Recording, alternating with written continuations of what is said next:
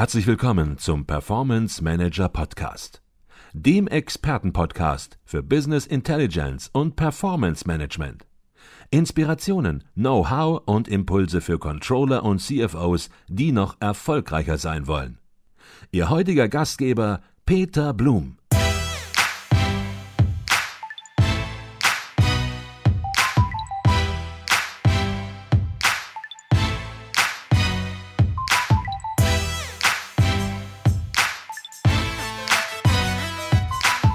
Herzlich willkommen zum Performance Manager Podcast. Mein Name ist Peter Blum. Wenn du es nicht verkaufen kannst, dann ist es nichts wert. Sage nicht ich, sondern sagt mein heutiger Gast in Performance Manager Podcast. Er ist der mit Abstand derzeit erfolgreichste Verkaufstrainer und Keynote Speaker im deutschsprachigen Raum hat zahlreiche Preise erhalten, eine Vielzahl von Büchern, Hörbüchern, DVDs herausgebracht und sein Ziel, bis 2020 will er eine Million Menschen zu besseren Verkäufern trainiert haben. Herzlich willkommen im Performance Manager Podcast, Dirk Kräuter.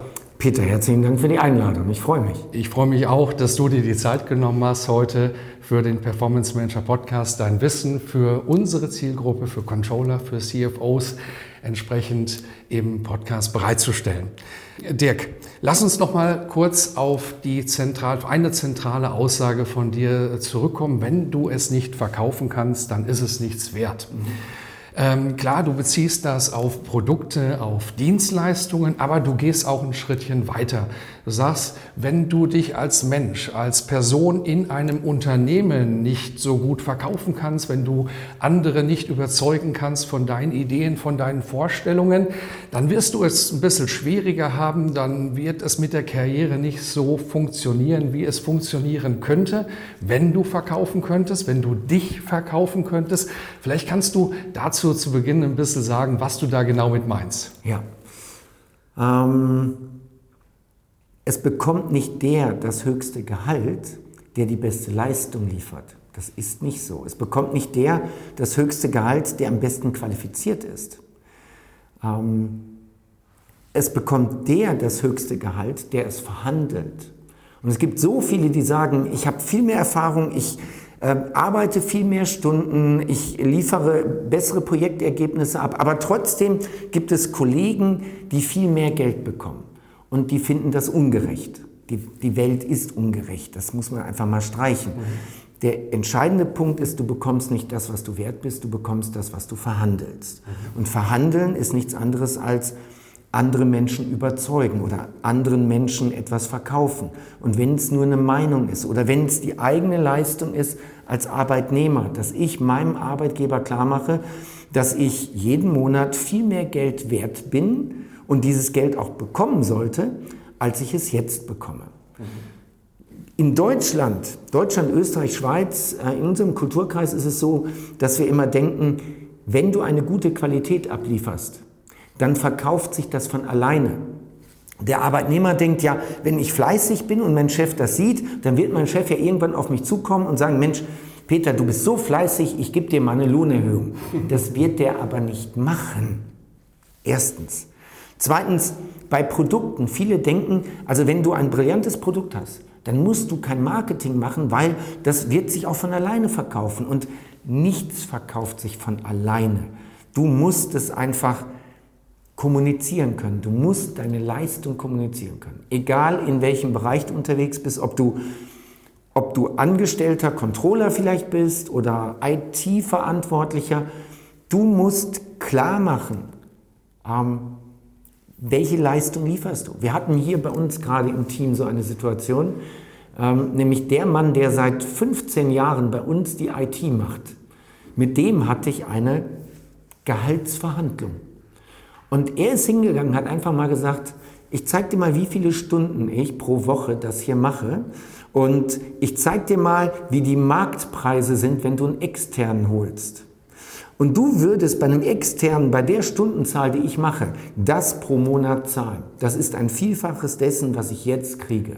Plus, du musst bei dem warten, bis das der kommt. Plus, du musst ihm immer erst die Situation, deinen Bedarf erklären. Damit war die Gehaltsverhandlung geklärt weil er hat mich überzeugt, dass er jeden Euro wert ist. Du hast gerade einen interessanten Satz gesagt, du musst deine Leistung kommunizieren können. Mhm. Und wir werden im späteren Verlauf des Gespräches, wenn wir noch darauf eingehen, wie Controller, wie CFOs oder auch IT-Leiter ihre Leistung im Unternehmen mhm. besser kommunizieren zu können, um besser anzukommen, um ihre Ziele besser zu erreichen. Mhm. Lass uns vielleicht zunächst aber über ein paar andere Dinge noch sprechen. Unser Podcast richtet sich an Controller, an CFO und die arbeiten mit Daten. Mhm. Ähm, mit Daten im Unternehmen ähm, natürlich Finanzdaten, aber die zweitwichtigste Datenart, sag ich mal, die schon seit Jahren, mit denen Controller seit Jahren auch schon arbeiten, sind Vertriebsdaten. Mhm. Da kommen immer mehr neue Daten dazu, aber Vertriebsdaten gehören inzwischen schon zum Status quo. Mhm. Wie siehst du das aus Sicht eines Vertrieblers? Welche Bedeutung spielen die Controlling-Daten, die Daten, die im Controlling bereitsteht, für einen Vertriebler? Mhm. Allgemein ist die Denke, bei einem Vertriebler, du musst es nur richtig wollen, du musst fleißig sein, du musst hartnäckig sein, du darfst dich nicht abwimmeln lassen und du musst dem Eskimo auch einen Kühlschrank äh, verkaufen können. Das ist so das allgemeine Denken. Ich habe einen Spruch gesehen äh, bei Facebook irgendwo, da stand, äh, das Einzige, was Verkäufer aufgeben, sind Pakete und Päckchen bei der Post. Ansonsten gibt ein Verkäufer nie auf und er gibt auch seine Kunden nicht auf. Und das ist Unsinn.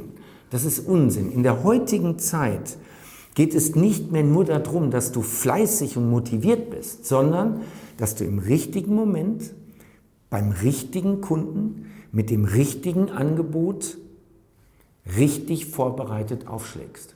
Und dafür brauchst du nun mal Zahlen. Du brauchst im Schwerpunkt ein gepflegtes CRM-Programm. Ohne CRM-Programm kannst du heute keinen intelligenten Vertrieb mehr machen. Das geht heute nicht mehr. Also wer heute noch darüber nachdenkt, ja, führen wir CRM ein oder nicht, dem ist auch nicht mehr zu helfen. So, CRM. Und das andere ist im Grunde genommen die Zahlen aus der Warenwirtschaft. Ich muss wissen, welche Warenbewegungen gibt es dort. Das bedeutet, du musst zum richtigen Kunden. Richtiger Kunde bedeutet, ist es ein ABC-Kunde? Habe ich die Kriterien richtig definiert? Habe ich die Kriterien immer wieder neu eingepflegt? Ähm, ein ABC-Kunde wird in der Regel definiert in Deutschland nach dem Umsatz, den er macht, was allerdings un was unsinnig ist. Also du kannst einen Kunden haben, der, der macht vielleicht 10.000 Euro Jahresumsatz, aber er hätte ein Potenzial für 300.000 und er wird dann mit 10.000 als C-Kunde eingestuft und dementsprechend wenig, mit wenig Aufmerksamkeit behandelt. Das heißt, du brauchst Daten darüber, welche Umsätze macht der Kunde, ähm, welche Erträge erwirtschaftet er. Also du musst die Deckungsbeiträge haben. Du musst auch sehen, innerhalb der Deckungsbeiträge, welche Kosten verursacht er. Bestellt er wenig, also selten, aber dafür große Mengen, habe ich andere Handlingkosten, als wenn er alle zwei Tage nur kleine Mengen bestellt und ich habe einen riesen Logistikaufwand. Das brauche ich als Verkäufer, damit ich das sehen kann. Ich brauche zum Beispiel die Daten, ähm, was sind die durchschnittlichen Auftragswerte? Wie viel bestellt der da? Und was bestellt er? Was hat er bisher noch nicht gekauft? Was kaufen aber andere Kunden, die diese Produkte kaufen? Ähm, also das ist, wer ist der richtige Kunde? Das ist so elementar, weil sonst verbringen die Verkäufer unendlich viel Zeit bei den falschen Kunden. Und der Spruch heißt, das Gras wächst nicht schneller, bloß weil man dran zieht. Also der, der, Kunde hat nicht mehr Potenzial, macht auch nicht mehr Umsatz, bloß weil ich jede Woche bei dem auf der Matte stehe. Der Kunde ist genervt davon. Also ich muss wissen, wer ist der richtige Kunde? Zweitens, wann ist der richtige Zeitpunkt, den Kunden mit meinem Angebot anzusprechen? Also in welcher Situation befindet er sich? Da brauche ich wieder das CM-Programm. Ähm, der Kunde sagt ja, im Moment ist das so geklärt, aber äh, im Herbst haben wir hier ein Projekt und dann wollen wir das machen. Dann muss ich doch genau wissen, wann ich dahin muss. Auch wieder CRM.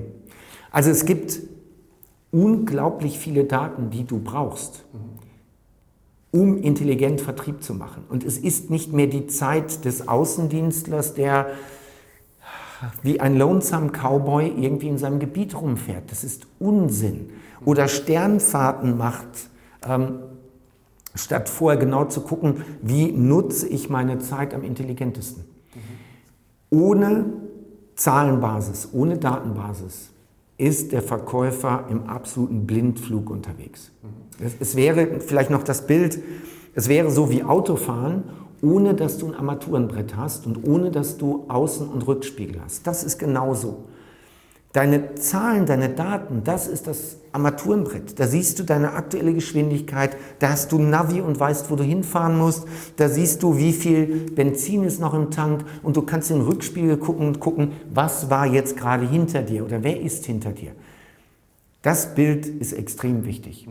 Und da wünsche ich mir auch, also vielleicht nochmal andersrum, ähm, eine, eine große Autobank hat eine holistische Datenbank eingeführt.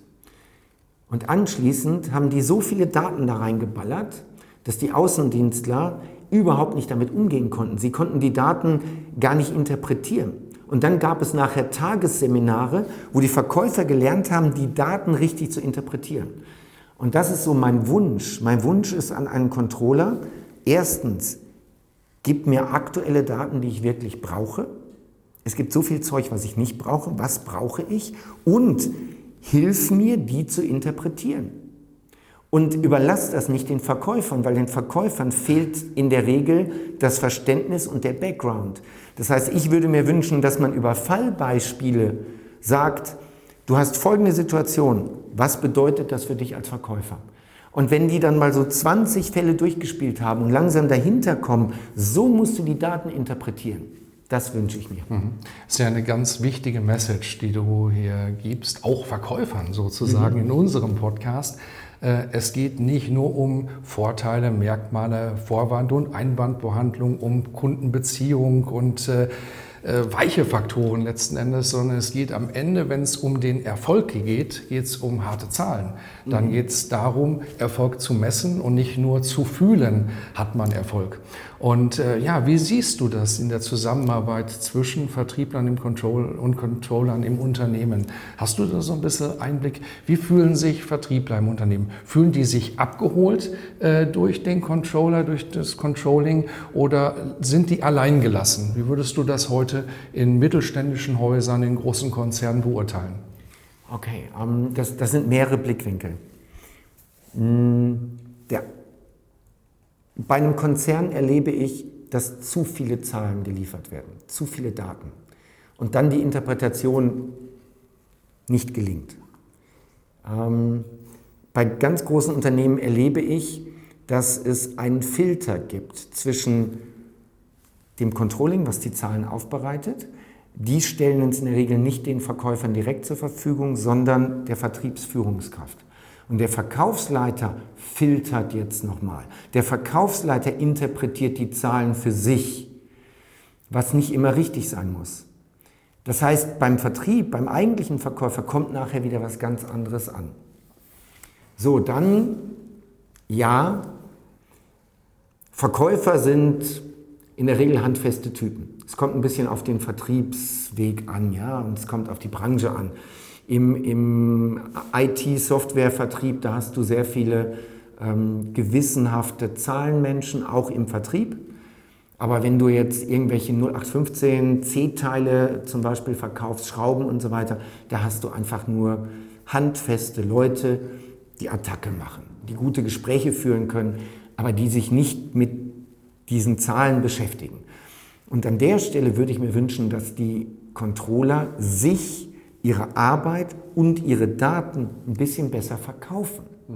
Jetzt gibt es noch eine ganz spannende Erkenntnis, nämlich wenn du in einem Unternehmen ein CRM-Programm einführen möchtest, dann gibt es bei den Verkäufern drei Reaktionen.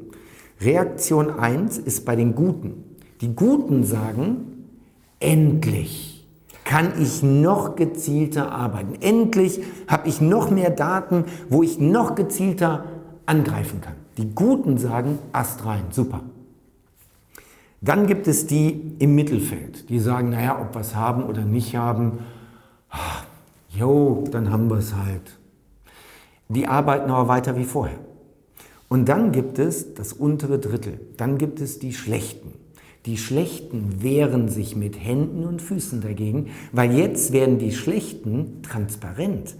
Bei den Schlechten kannst du jetzt dein Bauchgefühl mit Zahlen bestätigen als Führungskraft. Als Bauchgefühl hast du schon, irgendwie kann der nichts, irgendwie bringt er nichts, irgendwie ist der Typ ein Verlierer. Aber du kannst es nicht beweisen. Jetzt kommt das CRM-Programm und jetzt hast du die Daten. Und jetzt kannst du beweisen, dass er faul ist, dass er sein Gebiet nicht richtig bearbeitet, die falschen Kunden betreut, ständig bei C-Kunden rumhängt, nur kleine Aufträge macht, nur Aufträge abholt, anstatt richtig was zu verkaufen. So, das ist, das ist wichtig zu wissen. Auch wenn du jetzt als Controller mit Zahlen kommst. Die Guten werden sich freuen. Die Schlechten werden ab jetzt transparent und die werden sich dagegen wehren.